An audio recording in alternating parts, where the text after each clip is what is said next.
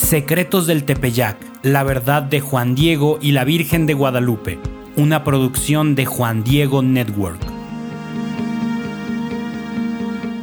Eran finales de los años 70.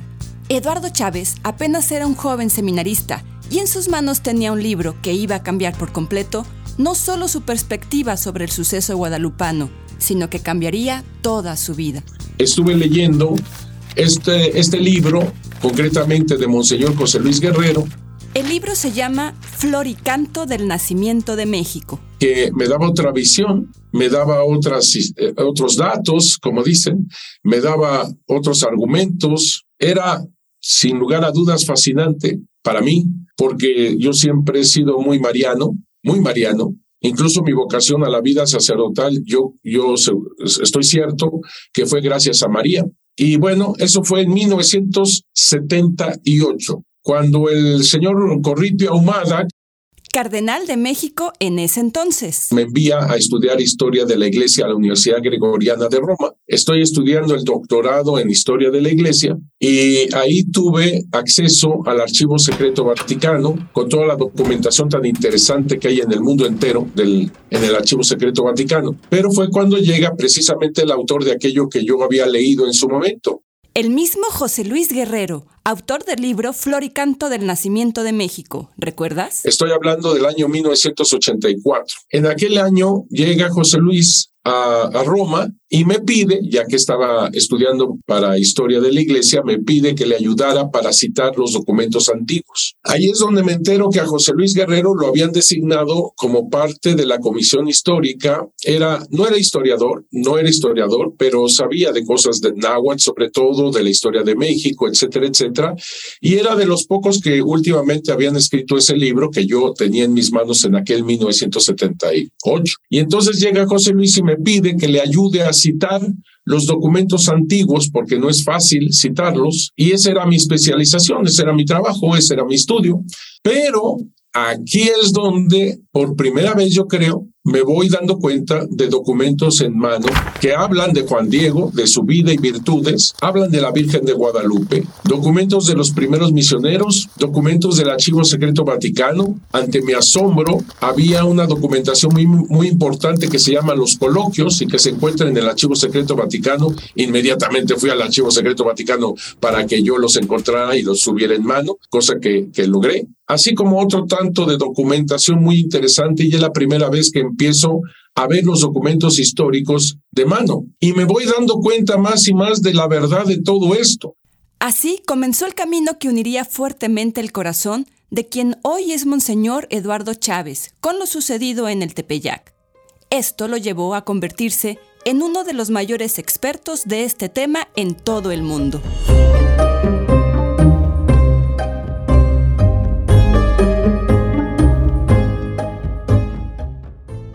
Monseñor Chávez tiene claro que todo lo que sabemos sobre las apariciones guadalupanas y las cosas que sucedieron alrededor de ellas es gracias a tres conductos de comunicación que él llama... La fuente primera, la fuente primigenia. Son tres cosas. Número uno, tradición oral.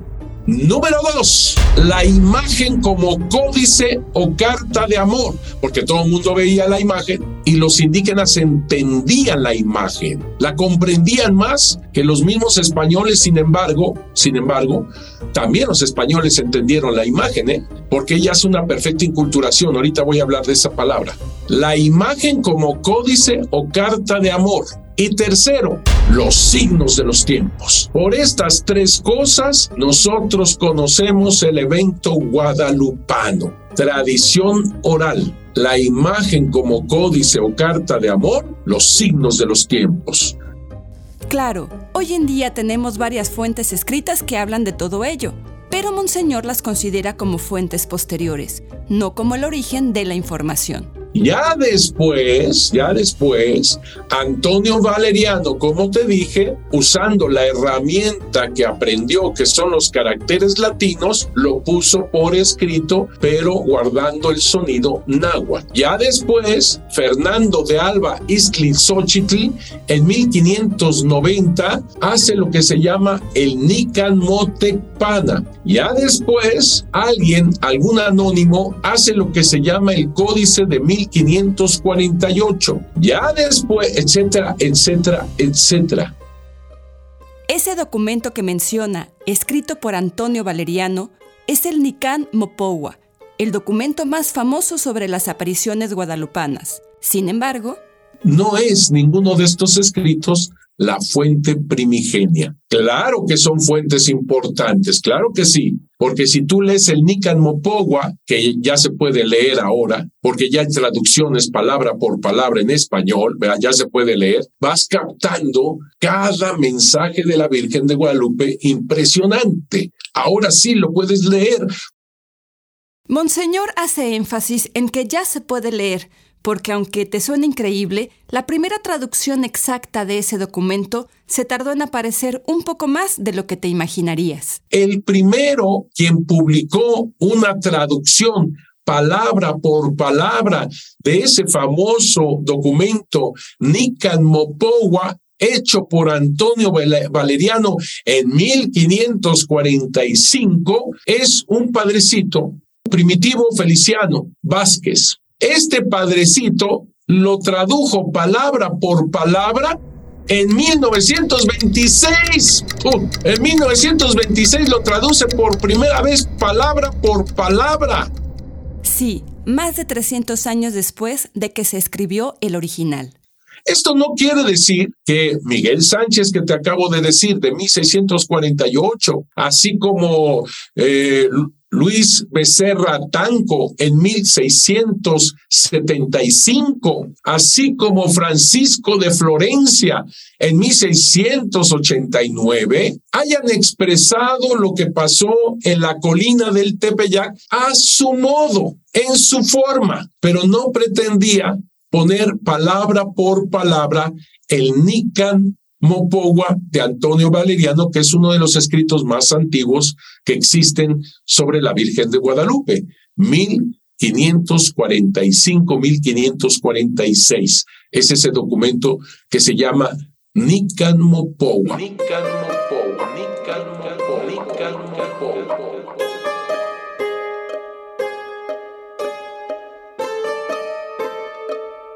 Así que todo este encuentro, según la narración de Antonio Valeriano, quien no inventa la narración, que quede claro, él la escribe con caracteres latinos y sonido náhuatl, como lo decíamos la otra vez. Escuchó a Juan Diego mismo, porque todo se sabe gracias a la tradición oral, la imagen como códice y los signos de los tiempos. Y estamos ante las tres cosas, es decir, la tradición oral. Que comienza con Juan Diego, quien sabe lo que contempló, lo que escuchó, asimismo otros como Juan Bernardino, su tío, etc. La imagen como códice. Porque en ese momento precisamente se imprimió la imagen en la tilma de Juan Diego delante del obispo que, que, que empieza a llorar y se hinca. Y por último, los signos de los tiempos. Porque nada menos que cae exactamente el 12 de diciembre al romper el alba un 12 de diciembre bastante peculiar. Es el 12 de diciembre de aquel año de 1531, 13 caña, algo nuevo inicia lleno de la sabiduría de Dios y el 12 de diciembre, como tú sabes, se estaba celebrando o se podría haber celebrado porque ya no se celebraba la gran fiesta de Panquetzalisli que era como la Pascua indígena. No era cualquier fecha para el pueblo indígena. Por eso, estas son las tres cosas que conforman lo que se considera la fuente primigenia de información guadalupana. O sea, es impresionante. Esta es la fuente primigenia. No es Antonio Valeriano con su Nican Mopogua. Agradecemos a Antonio Valeriano que lo haya captado, que lo haya escrito con caracteres latinos y sonido náhuatl para que no se olvidara el contenido profundo que tiene el náhuatl. Lo agradecemos, pero no es él quien inicia ni mucho menos la tradición porque nadie sabía, nadie podía leer el Nican Mopogua. Un Nican Mopogua con caracteres latinos que los indígenas no leían y en sonido náhuatl que los españoles no entendían. Pero quedó gracias a Dios quedó y podemos saber todo lo que dice.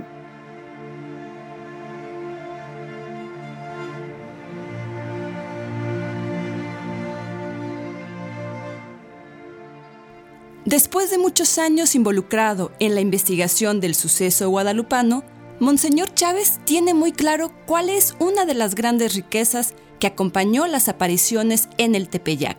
Y te quiero decir que siempre se había captado esto, pero quien pone énfasis, quien habla más fuertemente de esto es el Concilio Vaticano II, las semillas del verbo. Les llama las semillas del verbo. El Concilio Vaticano II es el, es el que más habla de que todo ser humano tiene esas semillas porque es creado a imagen y semejanza de Dios. En otras palabras, todo ser humano, más allá de, de, tradiciones, más allá de idiomas, más allá de costumbres, más allá de todo, tiene esas semillas del verbo en su corazón. Es lo que ya plantó Dios en su corazón. Está hablando de la inculturación que hizo la Virgen de Guadalupe. Y te podrás estar preguntando, ¿qué significa inculturación? Significa el descubrir esas semillas del verbo y llevarlas a la plenitud en Jesucristo nuestro Señor. Eso se llama inculturación del Evangelio. Lo voy a decir de, otra manera. Es saber distinguir al ser humano, saber distinguir su anhelo en el ser humano, el anhelo de vida. Así lo dice el Papa Francisco, el anhelo de vida, lo que tanto quieres, lo que tanto procuras de fondo desde las entrañas, el anhelo de vida. Y eso se traduce de ser feliz, de ser pleno, de ser libre, de ser eh, vivir en la justicia, el anhelo de vida. Esas son las semillas del verbo. La Virgen de Guadalupe lo que hace es tomar las semillas del verbo, quitar todo error, toda mentira, todo engaño, toda idolatría y llevar todo, tu anhelo, tu persona, esas semillas del verbo que ya Dios plantó en tu corazón, llevarlas a la eternidad de Dios, a Jesús. Ese es, ese es exactamente. Se llama inculturación del Evangelio. Lo voy a decir de otra manera. La Virgen de Guadalupe pone a Jesús en tu corazón, pone a Jesús en tu corazón. Y como te digo, más allá de idiomas, más allá de, de, de talentos, más allá de, de distancias, más allá de culturas, más allá de tradiciones, ella sabe poner a Jesús en tu corazón. Y es la única forma de explicar cómo es posible que la Virgen de Guadalupe es venerada como reina de toda América. Me estoy refiriendo a Alaska, me estoy refiriendo a todo Estados Unidos prácticamente, Canadá, Argentina, no se diga. Te voy a mostrar algunos testimonios de esto que te estoy diciendo.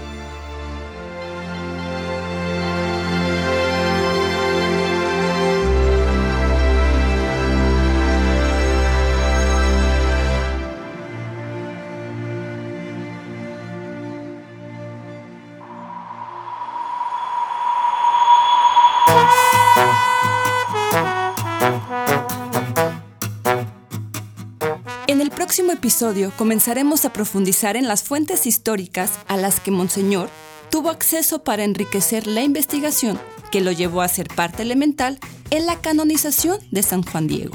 Escúchalo la próxima semana en tu plataforma de podcast favorita. Y recuerda, si conoces a alguien a quien le puede interesar este podcast, compárteselo sin dudar. De seguro te lo agradecerá. Yo soy Angie Romo y esto es Secretos del Tepeyac, la verdad de Juan Diego y la Virgen de Guadalupe.